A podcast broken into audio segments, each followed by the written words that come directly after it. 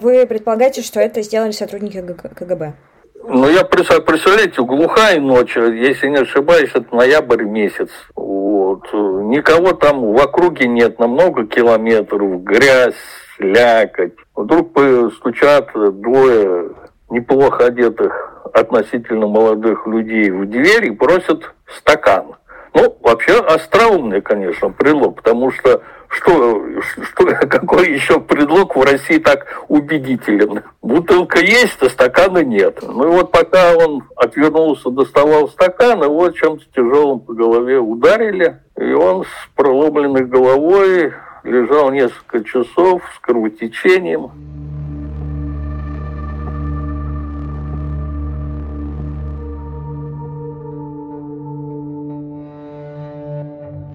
Привет, это «Хата с краю», Трукрайм подкаст о государственном насилии. Мы рассказываем о людях, которые столкнулись с репрессиями российских властей. Этот выпуск необычный. Мы поговорили с диссидентом Кириллом Подробинником об отличиях советских и российских властей, о статусе политзаключенного. А еще он рассказал о том, как обманывал силовиков, находясь в тюрьме, и многих других интересных вещах. Выпуск подготовлен в рамках «30 лет до», это спецпроект Центра защиты прав человека «Мемориал» и независимых медиа. Мнение редакции может не совпадать с мнением «Мемориала».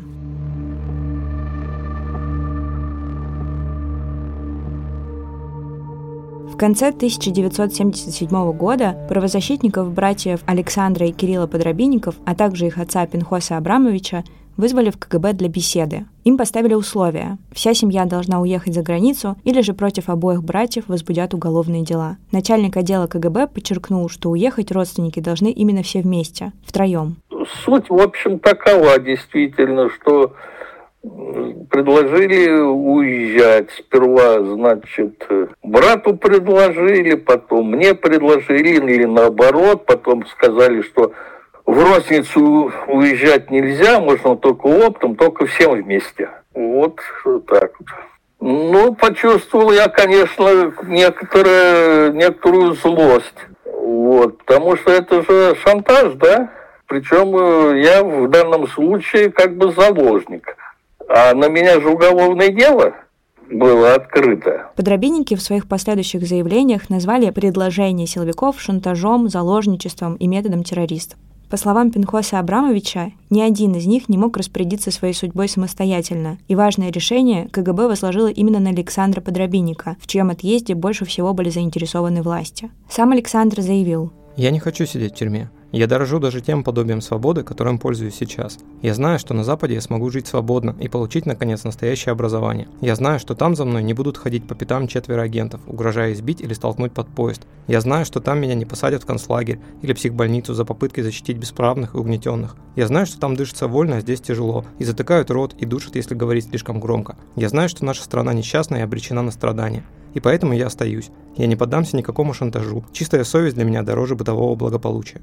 Также указал, что само требование «уезжайте или вас посадят» противоправно. Если человек совершил преступление, его надо судить. Однако в данном случае КГБ не хочет устраивать новый политический процесс, а предпочитает отослать нас за границу. КГБ применил хорошо рассчитанный прием – воспользоваться неразрешимостью ситуации с заложником. Весь этот шантаж – очевидное следствие той общественной позиции, которую занимает наша семья. Просить брата уехать вместе с ним Кирилл не стал. Не то, чтобы я решил уехать. Да, я мог бы уехать, но от меня это не зависело. Поскольку не хотел уезжать брат, а то мое желание никаким образом на мою судьбу не могло повлиять. Это ж понятно. А просить брата об этом я не могу. Просить о том, чтобы он меня вызволил, так сказать, из тюрьмы, уезжал. Но я считаю, что такие вещи надо предлагать. А спрашивать о таком нельзя. Это не, неправильно.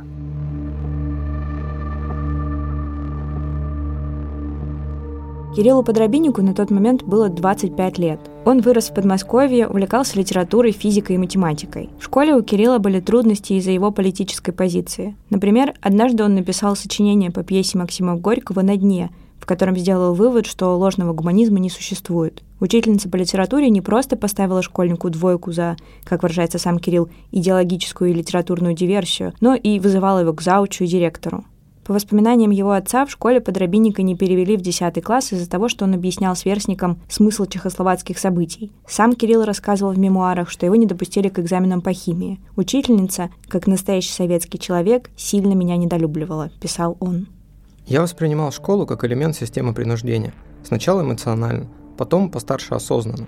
И догадался, наконец, нетрудно было, что школа есть опора советской власти, общей несправедливости. Говорится в его мемуарах.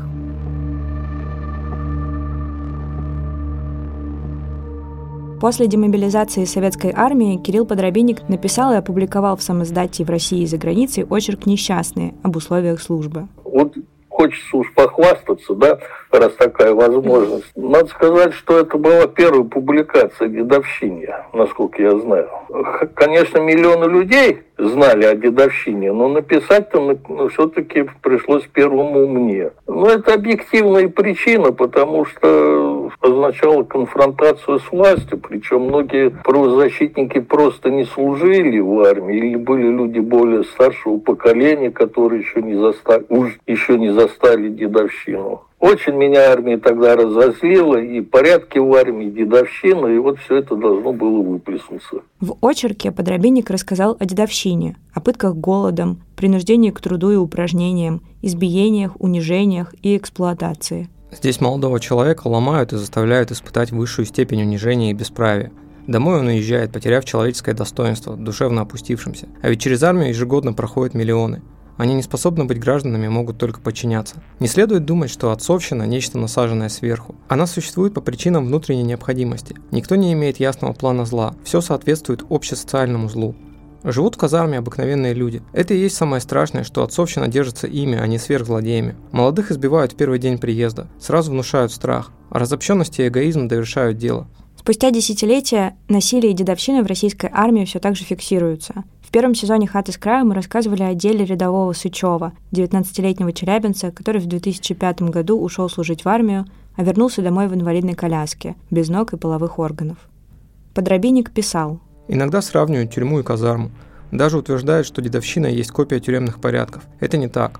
Со всей ответственностью заявляю, сидеть лучше, особенно если знаешь, за что сидишь. Тюрьма изнутри не враждебна человеку, враждебна тюремщике. Тюрьма держится солидарностью приличных арестантов, и произвол ими пресекается. А вам не страшно было публиковать э, э, вот материалы об армии э, в те времена? Ой, ну мы возвращаемся к тому же вопросу, страшно, не страшно. Ну, человек вообще неприятностей всяких побаивается, но с другой стороны может преодолевать свой страх. Вот. А потом очень, знаете, вот, есть такой фактор, как ненависть. Неосторожные философы ненависть порицают, да? Считают, что это не качество, которое человеку вредит. Вот деятельная ненависть человека может поддержать, особенно в тюрьме. Я думаю, что на войне, да, между войной и тюрьмой много общего. И бессильная ненависть, конечно, накапались и разорвет тебя на кусочки. А деятельная ненависть забывает, заставляет забывать страх или уменьшает чувство страха, заставляет тебя жить, сопротивляться. А диванные философы, которые на войне не были или в тюрьме не были, они могут, конечно, сколько угодно рассуждать о вреде ненависти, о недозволенности, недопустимости ненависти. Вот. Так что злость, она, в общем-то, бывает полезна для самосохранения. Ну, а может быть и вредна, да. Если она зашкаливает, то на необдуманные вещи может толкнуть.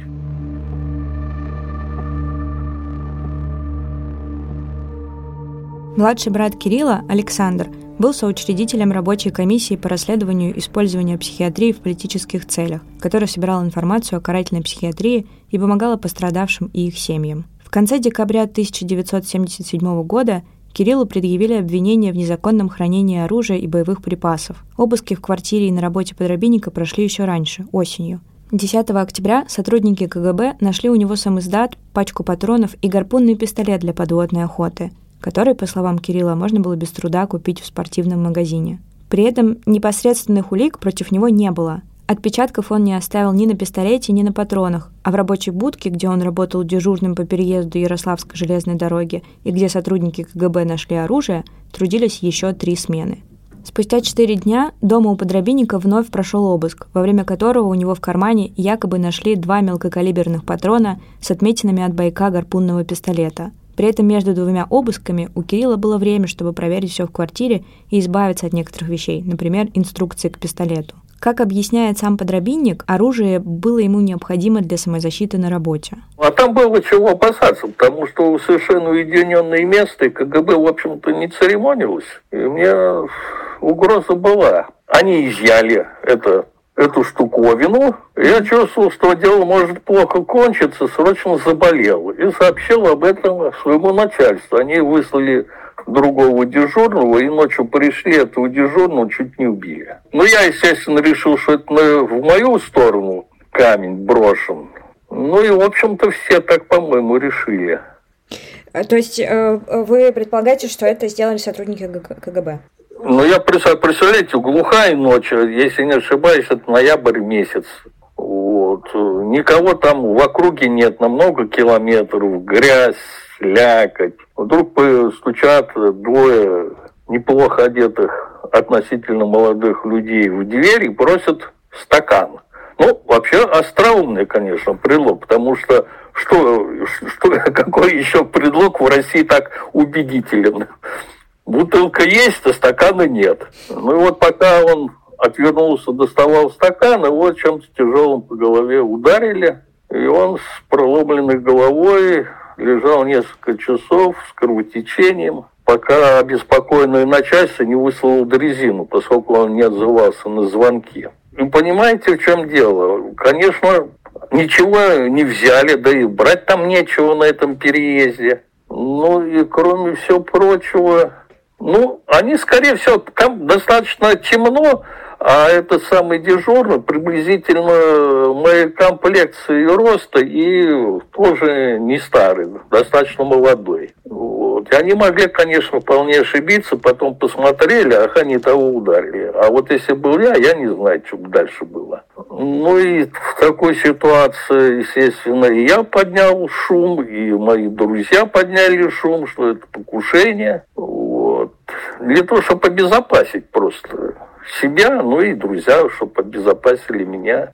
Что если со мной что-то случится, то все указывает на КГБ. Ну, в общем, такая история. Ну, достаточно заурядная, кстати, в те времена. Ну, не то, чтобы каждый день на кого-то нападали и убивали, но все-таки покушения-то бывали. Причем мы просто не знаем обо всех случаях. Мы знаем о тех, которые известны, а какие-то ведь, наверное, и случаи.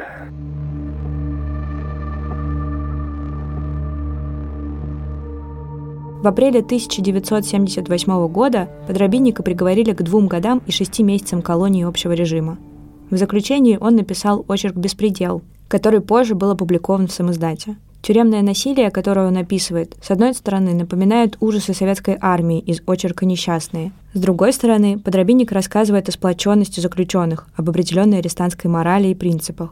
По его словам, страх – это главное орудие власти в России. Он пишет в мемуарах. Администрации не нужен просто ужас у душах зэков. Беспредельное отчаяние может привести к бунтам, поэтому страх дозирован. Не станешь выполнять норму выработки – будут бить в прессах. Не захочешь подписывать отречение от воровских идей – изнасилуют, сделают петухом. Замышлишь организацию бунта – убьют. Будешь перевыполнять норму выработки – получишь дополнительно рубль от товарки в ларьке и кино два раза в месяц. Сделаешься прессовщиком – получишь льготы, освободишься без надзора. Беспредел регламентирован. Невольно на ум приходят фашистские концлагеря. Недаром старые зэки утверждают – нацисты – жалкие плагиаторы, скопировавшие достижения ГУЛАГа. Наверное, так оно и есть. Э, я просто представляю себе вас в те годы, вы были довольно молодым, и судя по вашим, ну вот, вашим работам, вы были таким интеллигентным, начитанным молодым человеком, и вот вы попадаете в колонию. Ну да, и в чем, собственно говоря, проблема.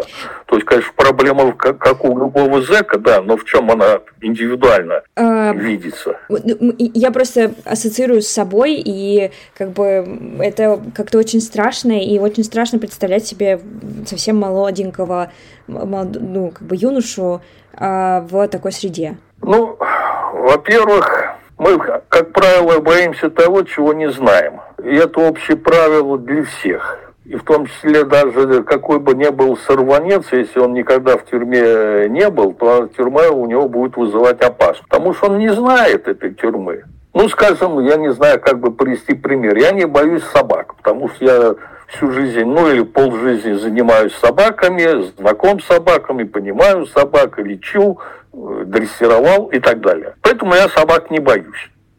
Но, признаться, я, конечно, опасаюсь акул. Я с ними не встречался, и у меня есть все основания побаиваться акул. Пускай не панически, но все-таки. Но я вполне представляю, что какой-нибудь абориген с Гавайев, для которого акула как домашнее животное, акул не боится. Но, допустим, если он никогда не встречал крупных собак, он может испугаться собак. Но также в какой-то степени с тюрьмой если ты не знаешь, что такое тюрьма, ты ее боишься. Если ты знаешь, что такое тюрьма, ну, может быть, ты ее опасаешься, но уже у тебя нет какого-то такого большого страха перед ней. А вы... И надо сказать, что вообще э, это распространенное ошибочное мнение, что интеллигентность, так сказать, несовместима, несовместима с, со стойкостью и прочими нужными мужчине вещами, да и не только мужчине. Я не хочу сказать, что я какой-то там был очень стойкий человек или храбрый или прочее. Вообще, на мой взгляд, все большинство людей умеренные трусы. Вот. Но просто кто-то умеет преодолевать трусость, кто-то не умеет. Но это общее рассуждение. Но в чем проблема? В том, что человек э, начитан и попал в тюрьму, ну так ему легче за счет этой начитанности, может быть. А в каких-то случаях, может быть, начитанность ему и повредит. Я не знаю. Все ведь дело в конкретном человеке, в его характере, в его привычках, в воспитании. А образованность, начитанность, интеллигентность – это может быть и плюсом, и минусом, понимаете?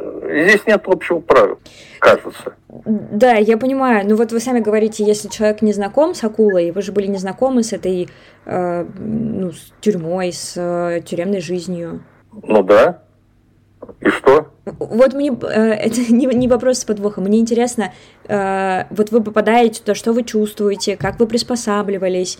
Ну, вы знаете, человек очень эластичное существо. Он моментально привыкает к плохому, так же как быстро привыкает к хорошему. Если у, человека есть хоть малейшие признаки, значит, инстинкта самосохранения и какое-то количество мозгового вещества, в голове. Он, он быстро ну, понимает, что можно, что нельзя, как себя вести, а как себя лучше не проявлять, допустим. Ну, что тут такого? Я поняла. Я еще, пока готовилась, эм, наткнулась на фразу про драку с конвоем.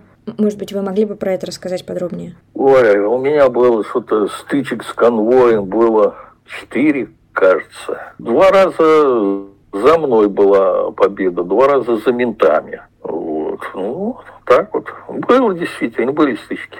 А как может быть победа ну, за, за вами, когда все равно вся власть у них? Ну, только власть властью, а есть ведь кроме власти, все-таки они же люди, они роботы, значит, человек, э, ну, подробно описываю стычки, я не знаю, это долгая история, там первую стычку описывать, вторую стычку описывать.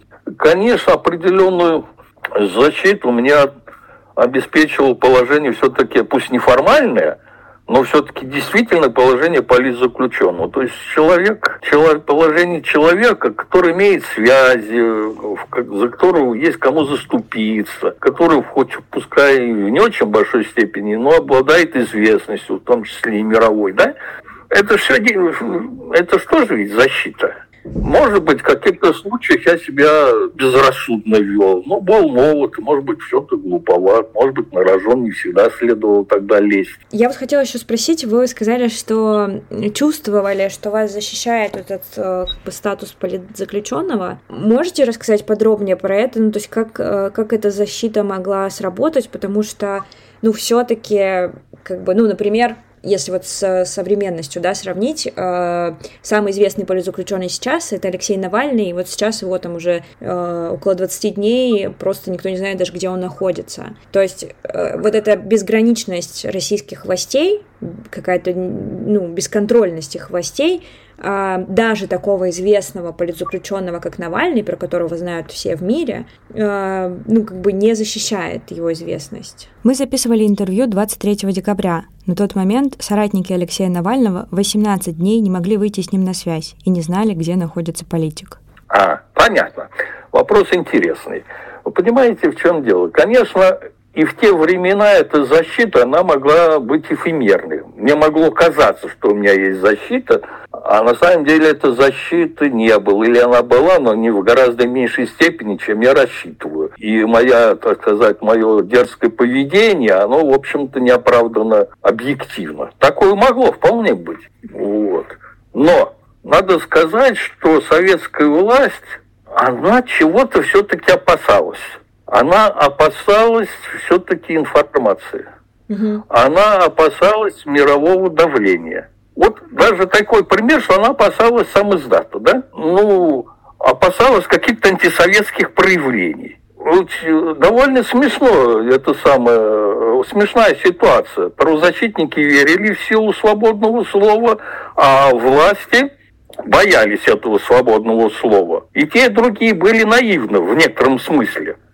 Ну, что не оправдывает э, доблесть, э, скажем, э, правозащитников в определенных случаях и подлость это, этих властей. Но все-таки было какое-то ощущение у тех и у других, что свободное слово что-то значит. Но сейчас совсем другая ситуация. В общем-то, свободное слово ничего не значит. То есть оно точечно, конкретно может человеку много стоить, и тюремный срок, и всего прочего, но нет необходимости сидеть по ночам и слушать э, голос Америки или передавать сам издат из рук в руки. Информация доступна. Вот она. Включил компьютер и на здоровье, читай. И власти, в общем-то, совершенно не опасаются этой информации. Я просто говорю о том, что это качественно иная ситуация, да? Что мировое мнение ЗЭКа не может заключить сейчас. А когда-то могло заключить, э, этот самый, защитить. Вот, да, есть тому примеры. И людей, скажем, высылали, да, так вот самое. Ну, конечно, это громкие случаи, но все-таки такое было, да, высылали за границу принудительно. Обменивали, скажем, Буковского, Карлована, Солженицына за границу выдворили. Дело в том, что внутри страны он как раз, ну, может быть, ничего особенного и не мог распространить. Но сам факт, что есть такой человек, который их не боится, который это самое, которому известно, и который, в общем, им было... Они все-таки боялись шума, международного давления боялись. Что-то они опасались. КГБ прикидывал, что лучше, оставить его здесь и лучше, чтобы он там за границей, что хочет, там и говорит. Чем-то советская власть какую-то стеснительность проявляла в некоторых случаях. Хотя она была такой же жестокой, такой же беспощадной, в принципе, как и нынешняя. Отношению к зэкам, по крайней мере, это точно, потому что насилие зашкаливало и тогда, и зашкаливало и сейчас в тюрьмах.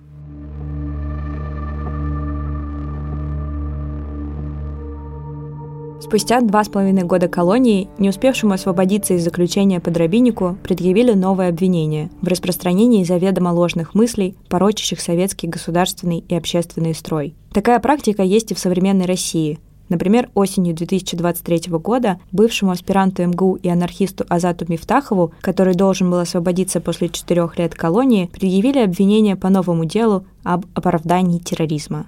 Сейчас активист находится под арестом. По мнению следствия, Подробинник заявлял, что в Советском Союзе нет демократии, свободы слова, печати и собраний, а еще оскорбительно отзывался о Владимире Ленине. Кирилл не признал себя виновным. Он заявил, что свидетели по его делу – это отбывающие наказание заключенные, которые дают ложные показания. Он попросил вызвать в суд 20 свидетелей среди его бывших сокамерников. Суд отклонил его просьбу. На самом заседании один из свидетелей обвинения, Анатолий Филимонов, отказался подтвердить показания, которые дал во время предварительного следствия. Он назвал их ложными и объяснил это давлением администрации колонии и угрозами. А, да, был один Анатолий, это самый Анатолий Филимонов, человек смелый. Я, ой, это опять-таки долго объяснять, но я сидел в специальной тюрьме, Ильецкой крытой, так называемая.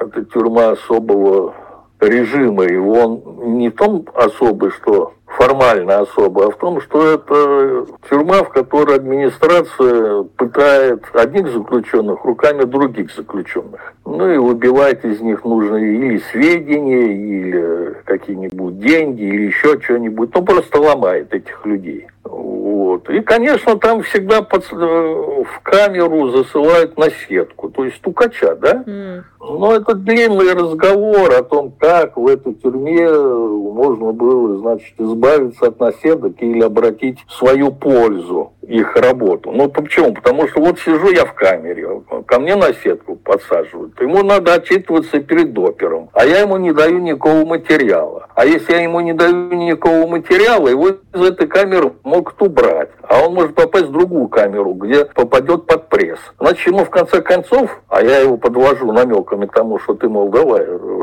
колись.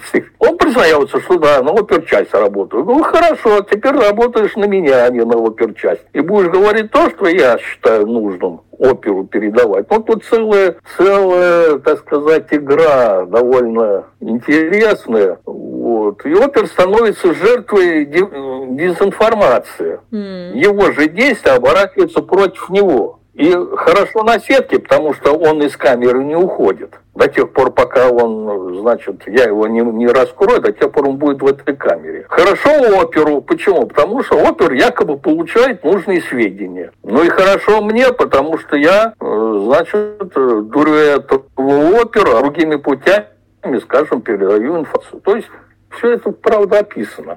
Вот. А этот человек, значит, да, ну и потом, ну, избавился я бы от этого стукача. Я же понимаю, что мне подсадил другого стукача. Их ротация меня ничуть бы не, не устраивала. Вот. А Анатолий Филимонов, он признался. Я ему, в общем, мы с ним имели перед судом беседу. Я его предупредил, что если вдруг меня не освободят и будет новое дело, а я мог догадаться, что такое произойдет, вот, что он на следствии бы говорил что угодно, а на суде вскрыл все это. Угу. И так оно и произошло. Следователь оказался в дураках. Вот такие вещи вы понимали по ходу э, своего срока, или, может быть, кто-то из товарищей с вами делился знаниями, или вы просто, правда, ну, как бы, э, это какая-то такая хитрость, которая вот появляется в процессе? Ну, нет, я, никто меня не инструктировал, таких инструкций, по-моему, никогда и не было, но какие-то вещи надо понимать, тем более, что ситуация такая достаточно серьезная. Mm-hmm. Вот. А вообще использовать в этих самых осведомителей в, этих, в свою пользу, это очень правильный метод. И, в общем, я же не изобрел его первый, да? Вот. И кукловоды зачастую сами становятся куклами через своих осведомителей. Ну, как яркий пример этого время войны, да? Если подбросить разведке ложные данные, якобы невзначай. Кто-то взял, проговорился шпиону о том, что вот то-то, то-то и то Он доложил своему руководству. Руководство ну, такие игры в военное время же постоянно происходят. А тюрьма это тоже в своем роде война. Война приличных зэков с администрацией. Это тоже военное положение. И такие приемы тоже бывают эффективны. Что в итоге стало с э, Анатолием Филимоновым? Ой, я не знаю, к сожалению. В итоге за так называемые антисоветские высказывания Кирилла Подробинника приговорили еще к трем годам колонии.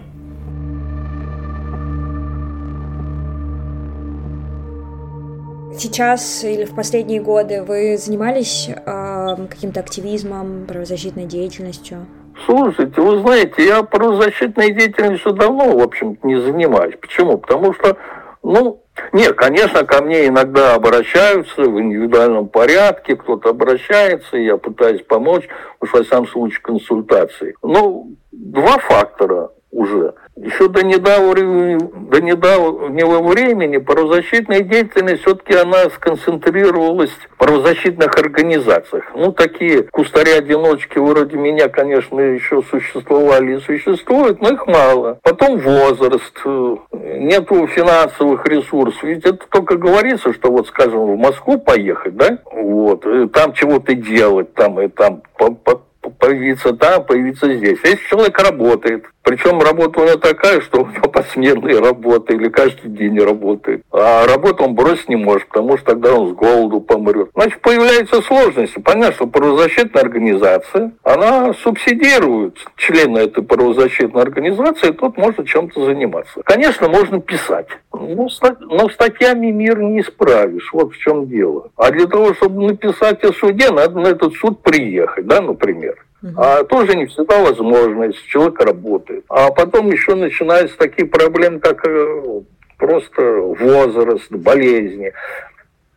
И, честно говоря, какое-то такое отношение к этим людям-одиночкам, правозащитникам, такое ощущение ненужности, конечно, так или иначе приходило или приходит. Оправдано это или нет, не знаю.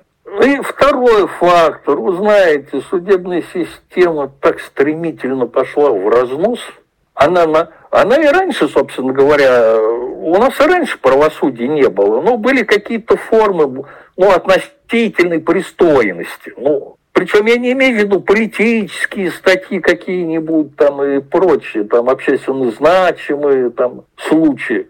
Нет, какие-то мелкие, ну, бытовые дела, гражданские, уголовные, ничего выдающегося. Но в этой сфере так все пошло в разнос, просто процессуальный кодекс э, не нужен. Конституция давно не нужна судьям, прокурорам, следователям. Творятся такие вещи, которые даже при советской власти не происходили. Ну, те хотя бы формально пытались чего-то такое сохранить, какую-то самую благопристойность. Хотя внутри, конечно, был полный беспредел.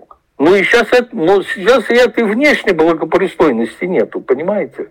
Угу. Это прямо правосудия никогда не было, но сейчас его еще меньше, чем не было, я бы так сказал. Ну, понятно, что правозащитная деятельность, она была в основном в прошлом связана так или иначе с политическим контекстом деятельности. То есть соблюдение, ну, с нормами свободы слова, свободы передвижения и прочими демократическими свободами, свободами выбора власти. Вот. И, наверное, иначе быть не могло. Но был какой-то чрезвычайный крен. Наверное, объективный. И, может быть, не вина правозащитника в этом. Но крен-то был в том, что элементарные права огромного количества людей, они всегда нарушались. И, в общем, они никогда не, не имели достаточно гарантированной защиты. И вот об этом, наверное, надо было думать. Да и в будущем придется подумать, наверное.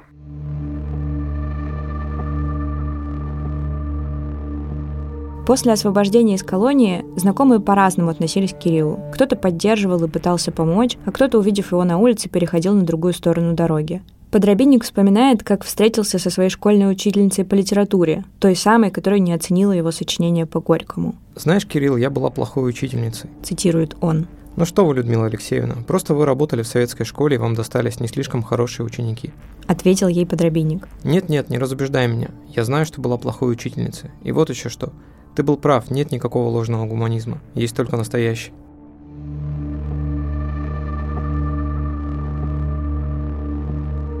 Это была «Хата с краю» – True Crime подкаст о государственном насилии. Над выпуском работала Полина Колесникова. Подписывайтесь на наши соцсети, донатьте нам на Бусти и Патреоне, это помогает нам выпускать новые эпизоды. Спасибо, что послушали. Пока!